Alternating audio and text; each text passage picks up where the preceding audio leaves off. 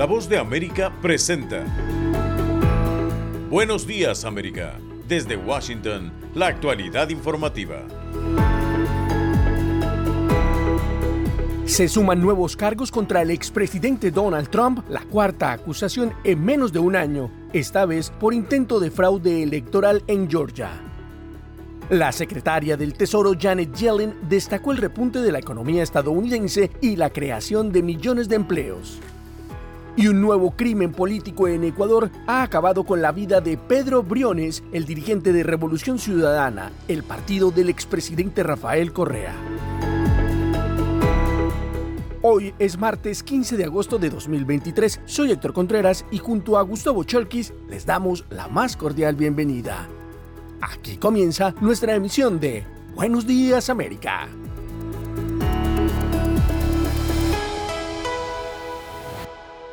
Un gran jurado en Georgia señaló a un total de 19 imputados, entre ellos el expresidente Donald Trump, por intento de fraude electoral en el estado de Georgia en las elecciones presidenciales del 2020. Informa Judith Martín Rodríguez desde La Voz de América.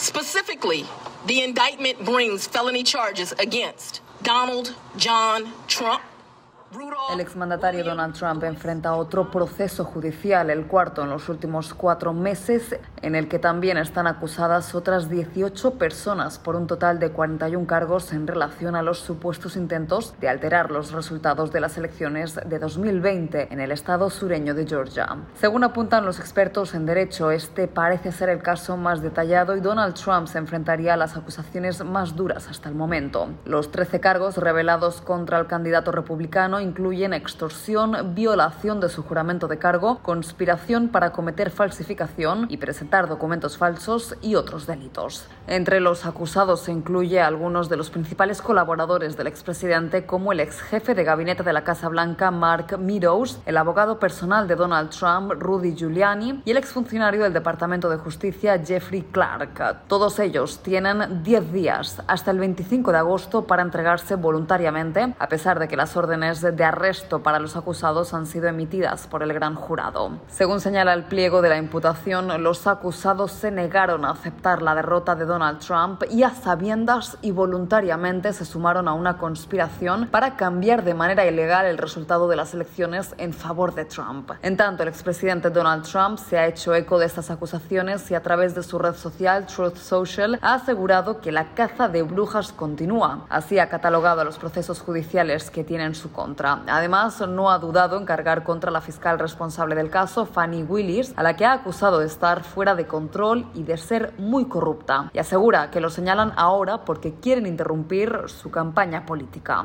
Judith Martín Rodríguez, Voz de América. Somos la Voz de América desde Washington, D.C.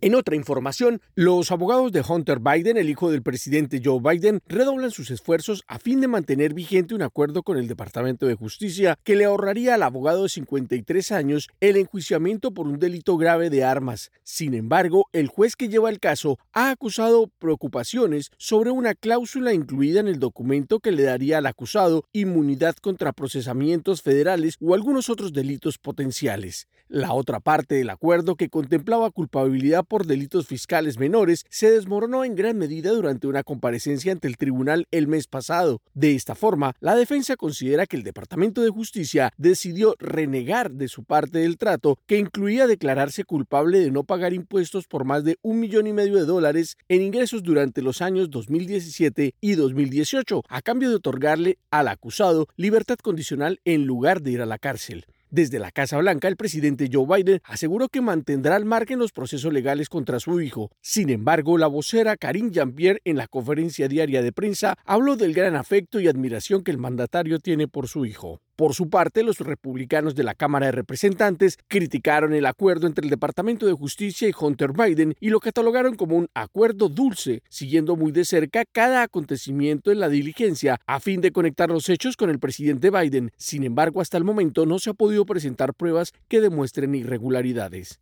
Por otra parte, en la semana del primer aniversario de la ley de reducción de la inflación, la secretaria del Tesoro, Janet Yellen, se refirió al repunte de la economía de Estados Unidos y la creación de millones de puestos de trabajo. Yoconda Tapia tiene este reporte. La secretaria del Tesoro, Janet Yellen, afirmó que las políticas económicas de la administración del presidente Joe Biden están en el camino correcto, han tenido éxito e impulsan un auge en la inversión del sector privado a un crecimiento histórico del empleo. En una instalación sindical en Las Vegas, después de recorrer un centro de capacitación donde los trabajadores están aprendiendo habilidades para trabajar en proyectos de energía limpia, Yellen subrayó la importancia de la Ley de Reducción de la Inflación centrada en el clima, que celebra su aniversario el miércoles, especialmente en un verano que ha sido noticia con un calor récord y desastres relacionados con el cambio climático.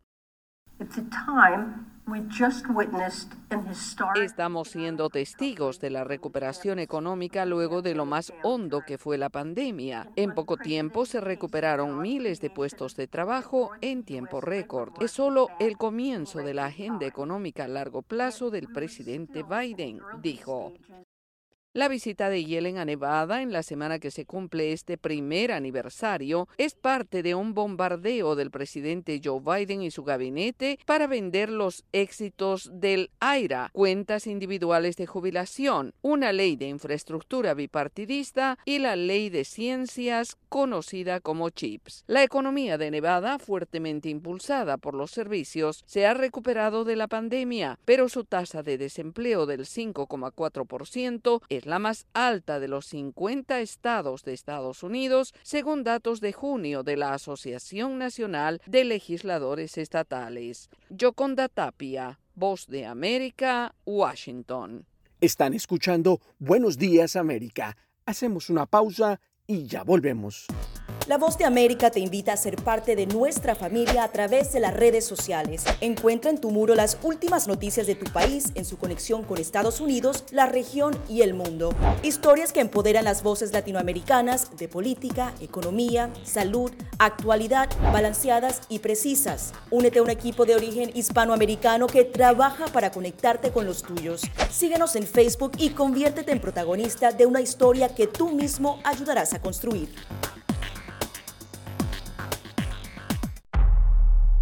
Desde la voz de América, la actualidad de la crisis en Ucrania. La guerra había comenzado.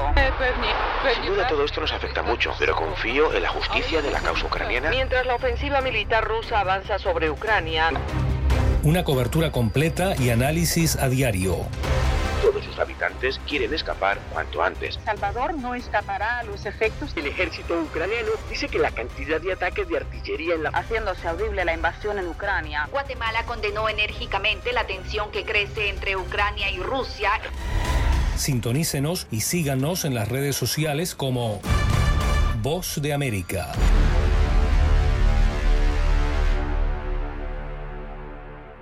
Las noticias siguen en Buenos Días América. Ecuador vive una violencia sin sentido y los atentados mortales contra dirigentes políticos continúan en medio de persistentes amenazas. Giselle Jacome tiene el informe. Los asesinatos en Ecuador no cesan. Esta vez la víctima ha sido Pedro Briones, líder político de la Revolución Ciudadana, el partido del expresidente Rafael Correa, en la ciudad de San Mateo, provincia de Esmeraldas, una de las más violentas del país. Los sicarios dieron muerte a Briones y la policía inició la investigación. La primera en reaccionar fue Luisa González, candidata por el Partido Revolución Ciudadana, que a través de su cuenta en la red X, antiguo Twitter, criticó la falta de acción del gobierno para frenar la ola de violencia. Los ciudadanos están consternados por las muertes que afectan todos los días al país. Renato, nombre protegido, habitante de la zona, señala bastante preocupante ya que uno no puede estar tranquilo, no puede salir con la familia a comer algo, a pasear, uno no sabe en qué momento puede suceder algo. A pocos días de las elecciones, el crimen organizado ha reforzado sus ataques en zonas de la costa ecuatoriana. En tanto, el ministro de Gobierno, Henry Cucalón, menciona que el crimen organizado con estos asesinatos quiere enviar mensajes para atemorizar.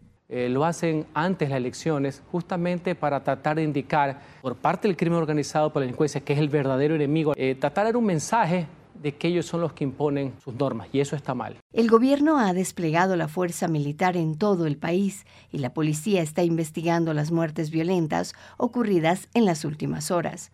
Existe alerta máxima en las fuerzas del orden con operativos en carreteras para evitar ataques por parte de las bandas narcodelictivas. Giselle Jacome, Voz de América, Quito. Y en otra noticia, con una fuerte estrategia para sustituir las economías ilícitas y mayor presencia de la fuerza pública, el presidente Gustavo Petro busca detener la ola de violencia en el occidente de Colombia. Informa Manuel Arias. Luego de la escalada violenta que dejó cuatro policías muertos, dos heridos y cuantiosos daños materiales por varios hechos terroristas en el departamento del Cauca, en el occidente colombiano, el presidente Gustavo Petro ordenó al ejército y la policía redoblar su presencia en la zona, no solo para hacer frente a las disidencias de las FARC, sino para apoyar a la población en la sustitución de las economías ilegales, caldo de cultivo de la violencia en la zona. En una sustitución con dinero público de las economías ilícitas del departamento básicamente de las zonas cocaleras en economías lícitas, básicamente economías cafeteras. El ejército va a ser el eje central de esa sustitución para lograr definitivamente salir de la base económica de la violencia. Al referirse al proceso de paz con las denominadas disidencias de las FARC, el presidente Petro fue enfático en que es vital desescalar el conflicto contra la población civil. Cualquier negociación que empiece en el territorio nacional con grupos armados debe tener en cuenta que antes que un cese al fuego, lo que queremos es un cese de hostilidades a la población civil. Y en segundo lugar, aceptar el tránsito de las economías ilícitas hacia economías lícitas. El presidente Petro señaló que el plan en el departamento del Cauca tendrá un fuerte componente militar para alcanzar un objetivo político, la paz en la región. Por su parte, Camilo González Pozo, jefe negociador del gobierno para los diálogos con las disidencias, pidió a esa guerrilla cesar sus acciones violentas, las cuales, lejos de darles ventajas políticas, generan más rechazo de la población. Manuel Arias Naranjo, Voz de América, Colombia. Están escuchando Buenos Días América. Hacemos una pausa y ya volvemos. Estas son las noticias. A tempranas horas de la mañana, acompañado por sus aliados políticos, el presidente... No coincide con la medida unilateral implementada por el gobierno de Estados Unidos. Que ya por precaución han recomendado no viajar a la zona estos son los corresponsales de la Voz de América. Álvaro Algarra, Voz de América, Caracas. Giselle Jacome, Quito, Ecuador, Voz de América. Juan Ignacio González Prieto, Voz de América, Buenos Aires, Argentina. Llevando siempre la información desde el lugar de los hechos. La economía de Uruguay lleva 15 años de crecimiento ininterrumpido. Fue designado con 94 votos de los 128 asambleístas que forman. Sara Pablo, Voz de América, Ciudad de México. Nerima del Reyes, Voz de América, San Salvador. La Voz de América ofreciendo información de lo que sucede en Estados Unidos, América Latina y el mundo.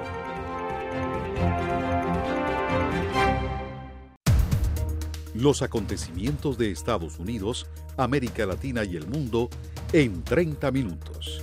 Con corresponsales en varios puntos del país. El Mundo al Día se emite desde nuestros estudios en Washington a través de nuestras afiliadas en la región latinoamericana con la información balanceada de lo que sucede en Estados Unidos y el mundo.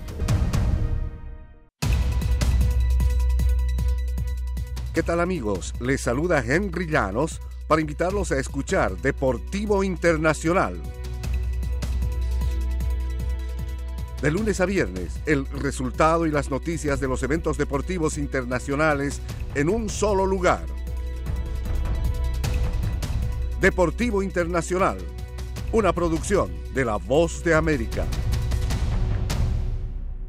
En otra noticia, defensores de derechos humanos advierten que las recientes acciones registradas contra la sociedad civil en Venezuela son tomadas en cuenta por la Corte Penal Internacional. Carolina Alcalde tiene los detalles. El gobierno del presidente Nicolás Maduro informó el lunes que presentó ante la Sala de Apelaciones de la Corte Penal Internacional los fundamentos de su apelación contra la decisión de la Sala de Cuestiones Preliminares, que a finales de junio autorizó reanudar la investigación al Estado venezolano por presuntos crímenes de lesa humanidad, argumentando que el Estado no está investigando o no ha investigado hechos delictivos que puedan constituir delitos referidos en el artículo 5 del Estatuto de Roma. Sin embargo, Gonzalo Imiop, director vicepresidente del Foro Penal, explica que la apelación no implica la suspensión de la investigación y precisa que los distintos casos casos que se están registrando en el país serán objeto de consideraciones y análisis por parte de la Corte Penal Internacional. Todo lo que vaya pasando en el país está bajo la lupa del Tribunal Penal Internacional. Todo lo que está ocurriendo, las inhabilitaciones, las persecuciones, las amenazas, incluso de agresiones físicas, los atentados contra la integridad física de personas que se están postulando para optar en representación de un grupo político a una eventual elección presidencial. En tanto, Alfredo Romero, director presidente del Foro Penal, destacó la gravedad de que unas 9.000 personas que han sido detenidas con motivos políticos se encuentren bajo libertad condicional, sin libertad plena, y recordó que existen casos de personas detenidas sin juicio ni condena. Mantener una persona privada de libertad arbitrariamente por más de tres años sin juicio y con motivación política no es una simple violación a los derechos humanos, es crimen de lesa humanidad porque es sistemático. Según el Foro Penal, actualmente en Venezuela existen 288 presos políticos, de los cuales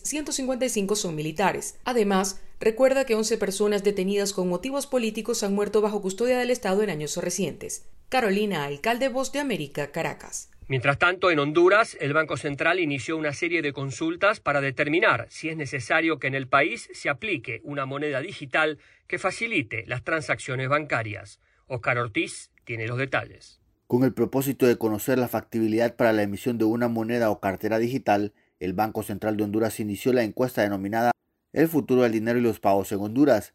¿Qué ruta seguir? Un sondeo que se inició el 4 de agosto y se extenderá hasta el 4 de octubre y preguntar la opinión de la población y los grupos económicos. Horacio Laínez, subgerente de operaciones del organismo financiero, explicó la necesidad de modernizar su sistema de pago y ofrecer soluciones más innovadoras que impulsen el desarrollo integral social y económico. Sabemos de que en el mundo más de 130 países están incursionando sobre este tema, unos en temas de consultas, otros están ya en temas de conceptos, en pruebas piloto. ¿Cómo nosotros podemos incursionar en este tema digital en favor de la población? Desde el sector empresarial, Martín Castro asegura que la aplicación de este sistema en el país está en debate. Grado de pobreza, pues los problemas de desempleo, subempleo y de falta de acceso a una conexión no hace uso pues, de, las transferencias digitales sencillamente por su condición de, de atraso. El economista y experto en sistemas de pago digital Luis Guifarro explicó que en Honduras primero debe fortalecerse el acceso a la tecnología y generar una transformación social digital frente al lento desarrollo económico en los últimos años. Eh, si se migra a un sistema digitalizado, tendrá también que circular eh, la moneda física porque hay personas que no están incorporadas a lo que se llama la bancarización. Según el Banco Central, la aplicación de una moneda digital no implica que el empira, moneda de curso legal en Honduras, desaparezca, sino que se utilizaría como una alternativa de pago. Oscar Ortiz, Voz de América, Honduras. Y ahora, en Buenos Días América, nos vamos a la sala de redacción de La Voz de América. Autoridades uruguayas dudan de que el narcotraficante Sebastián Marcet haya escapado de Bolivia y enfatizan que continuarán fortaleciendo la cooperación internacional para capturarlo. Esta es una actualización de nuestra sala de redacción luego de que en varios medios de comunicación se difundieron videos donde el narcotraficante uruguayo Sebastián Marcet arremetió contra las autoridades de Bolivia y aseguró que abandonó ese país. El viceministro del Interior de Uruguay, Guillermo Maciel, desestimó esas declaraciones y aseguró que su gobierno continúa sumando esfuerzos para capturarlo y presentarlo ante la Fiscalía de Paraguay, país que notificó la alerta roja para la búsqueda del delincuente. Bueno, son las versiones de un delincuente. Eh, no somos afines a creerle a lo que dice un delincuente. Nosotros trabajamos en base a eh, la inteligencia, a la Dirección Nacional de Drogas, a la cooperación y colaboración internacional. En varios cortos difundidos por el propio Marcet, no solo asegura que ya no se encuentra en Bolivia, sino que además se atrevió a insultar al ministro de Gobierno de este país, Eduardo del Castillo. Les comento también que de Bolivia me fui hace rato, así que no me busquen más por ahí. Señor ministro, me gustaría que no pierda el tiempo como lo hace. Eh, ¿Por qué no se le ocurre, previo a su conferencia de prensa, corroborar las informaciones y no quedar tanto como burro frente a su país? Marcet también aprovechó para negar las amenazas contra medios de comunicación y periodistas. El caso ha cobrado relevancia en América Latina, ya que las autoridades de varios países de la región coinciden en que Marcet es el narcotraficante uruguayo de mayor poder, sobre quien recaen varios frentes de investigación. Se considera que es responsable de grandes cargamentos de droga incautados y es investigado por ser el presunto autor intelectual del asesinato de Marcelo Pesci, un fiscal antidrogas paraguayo que murió en Colombia. Sala de redacción, Voz de América. Somos la Voz de América desde Washington, D.C. Más noticias en Buenos Días América. Las chicas de España siguen haciendo historia en la Copa del Mundo. Le ganaron esta madrugada a la difícil y hasta hoy gran candidata Suecia por 2 a 1 en un partido que empezó cuesta arriba para la Roja y que debió remontar en el resultado. Gracias a la experiencia de Irene Paredes, Jenny Hermoso o Alexia Putelias y a la sangre nueva de Catacol y Salma Parayuelo, una jugadora que un año atrás decidió dejar el atletismo por el fútbol y hoy a sus 19 años marcó el gol más importante de su carrera, España se mete en la primera gran final de la Copa del Mundo de su historia. Escuchamos a Salma Parayuelo, una de las heroínas en la noche del Eden Park en Nueva Zelanda. Ha sido un partido muy duro, nos han metido ese gol, que la verdad pues ha sido un palo, pero hemos sabido remontar como siempre porque ese equipo puede con todo. Hemos dado este pasito y nos queda un último empujón. Por su parte, Jorge Vilda, el técnico de La Roja, aún con la adrenalina y la emoción en el campo de juego de haber llevado a su equipo a la gran final, decía. Hemos pegado un pelotazo, estamos en la final, era lo que buscábamos. Felicidad, alegría, nos espera primero tener rival, vamos a ver quién gana Australia o Inglaterra eh, estar bien pendientes, conocemos bien a los dos equipos, estar en Sydney y en una final del Mundial, pues bueno, pues imagínate, yo todavía tengo los pelos de punta. Enorme España que va por la gloria el próximo domingo y que espera por la otra finalista. ¿Por qué? Porque mañana será el turno de la otra semifinal que tiene una invitada impensada e inimaginada en esta Copa del Mundo. Australia, que rompió todos los pronósticos tras mandar a casa a Francia, otra de las candidatas que ya hicieron las valijas, y que jugará su chance ante la campeona de Europa, Inglaterra. Más allá de cualquier resultado, el entrenador sueco que dirige a las Matildas, Tony Gustafsson, se mostró conforme con lo hecho hasta aquí por su equipo. Estoy muy orgulloso de este equipo, pase lo que pase, de aquí en más. Como ellas, yo también quiero medallas, pero lo importante no son solo las medallas que se cuelgan en el cuello, sino en el corazón que late detrás de ella. Y el corazón que han demostrado tener es increíble. España entonces espera a su rival para dar un pasito más hacia la gloria eterna y entrar definitivamente en la historia grande del fútbol femenino mundial. Gustavo Cherky, Voz de América, Washington, D.C. Están escuchando Buenos Días América. Hacemos una pausa y ya volvemos. Desde la voz de América, la actualidad de la crisis en Ucrania. La guerra había comenzado. Sin duda todo esto nos afecta mucho, pero confío en la justicia de la causa ucraniana. Mientras la ofensiva militar rusa avanza sobre Ucrania. Una cobertura completa y análisis a diario. Sus habitantes quieren escapar cuanto antes. Salvador no escapará a los efectos. El ejército ucraniano dice que la cantidad de ataques de artillería en la... Haciéndose audible la invasión en Ucrania. Guatemala condenó enérgicamente la tensión que crece entre Ucrania y Rusia. Sintonícenos y síganos en las redes sociales como Voz de América.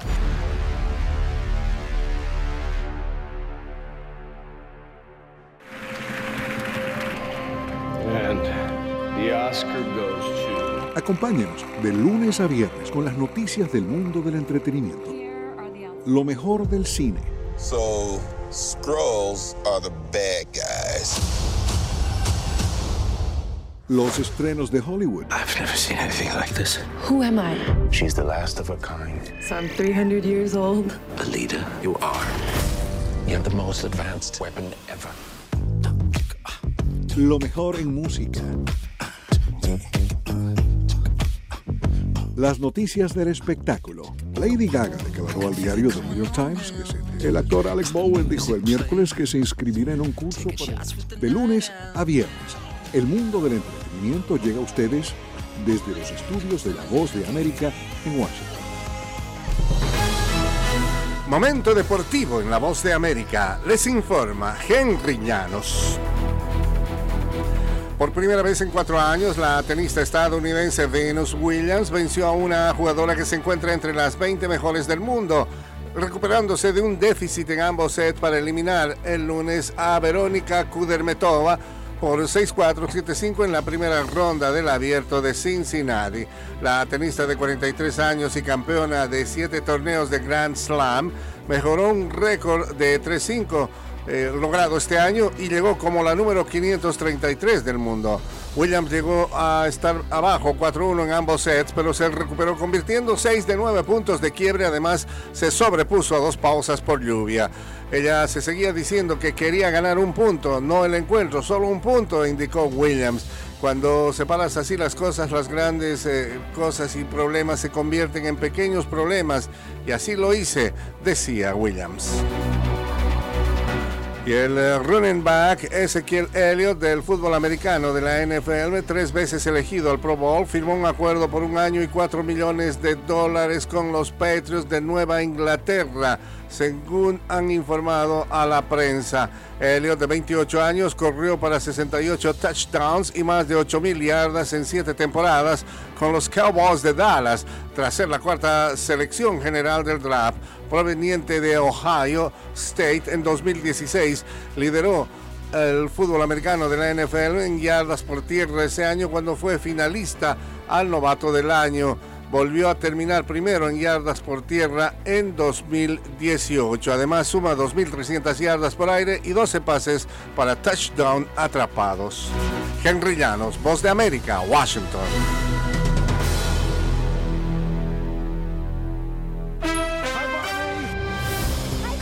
Esta semana de mediados de agosto, Barbie sigue siendo la película más vista en América del Norte. Desde Washington le saluda Alejandro Escalona. Esta es la voz de América.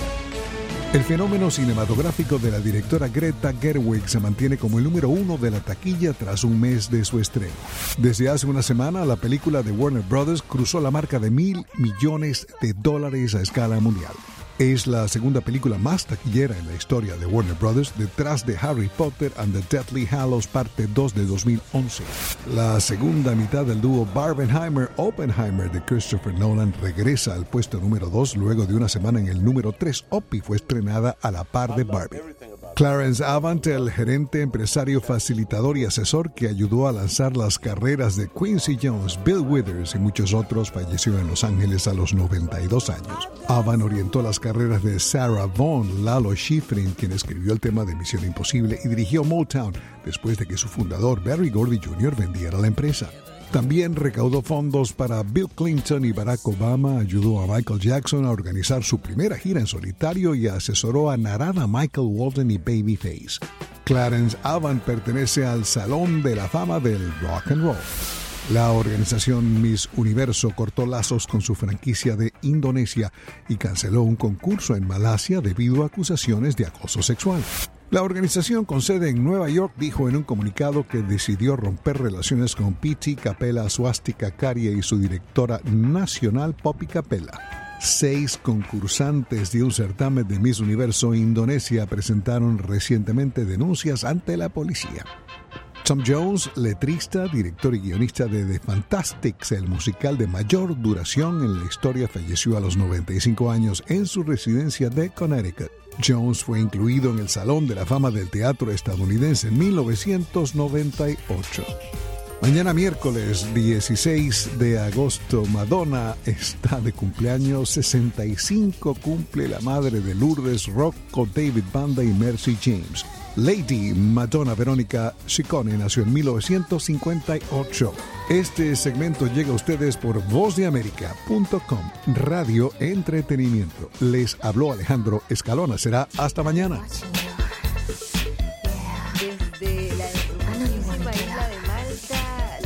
ser el protagonista de Barcelona, una historia paralela de Bueno, mira, con respecto al tema de la inteligencia artificial y la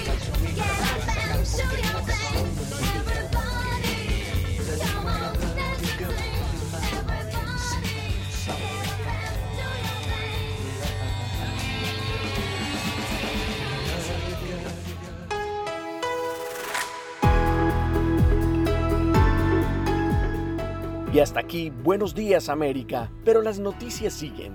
Soy Héctor Contreras y les agradezco la sintonía. Soy Gustavo Cherkis y les invito a conectarse con nuestra página web, vozdeamerica.com o seguirnos en Twitter, arroba. Será hasta nuestra próxima emisión.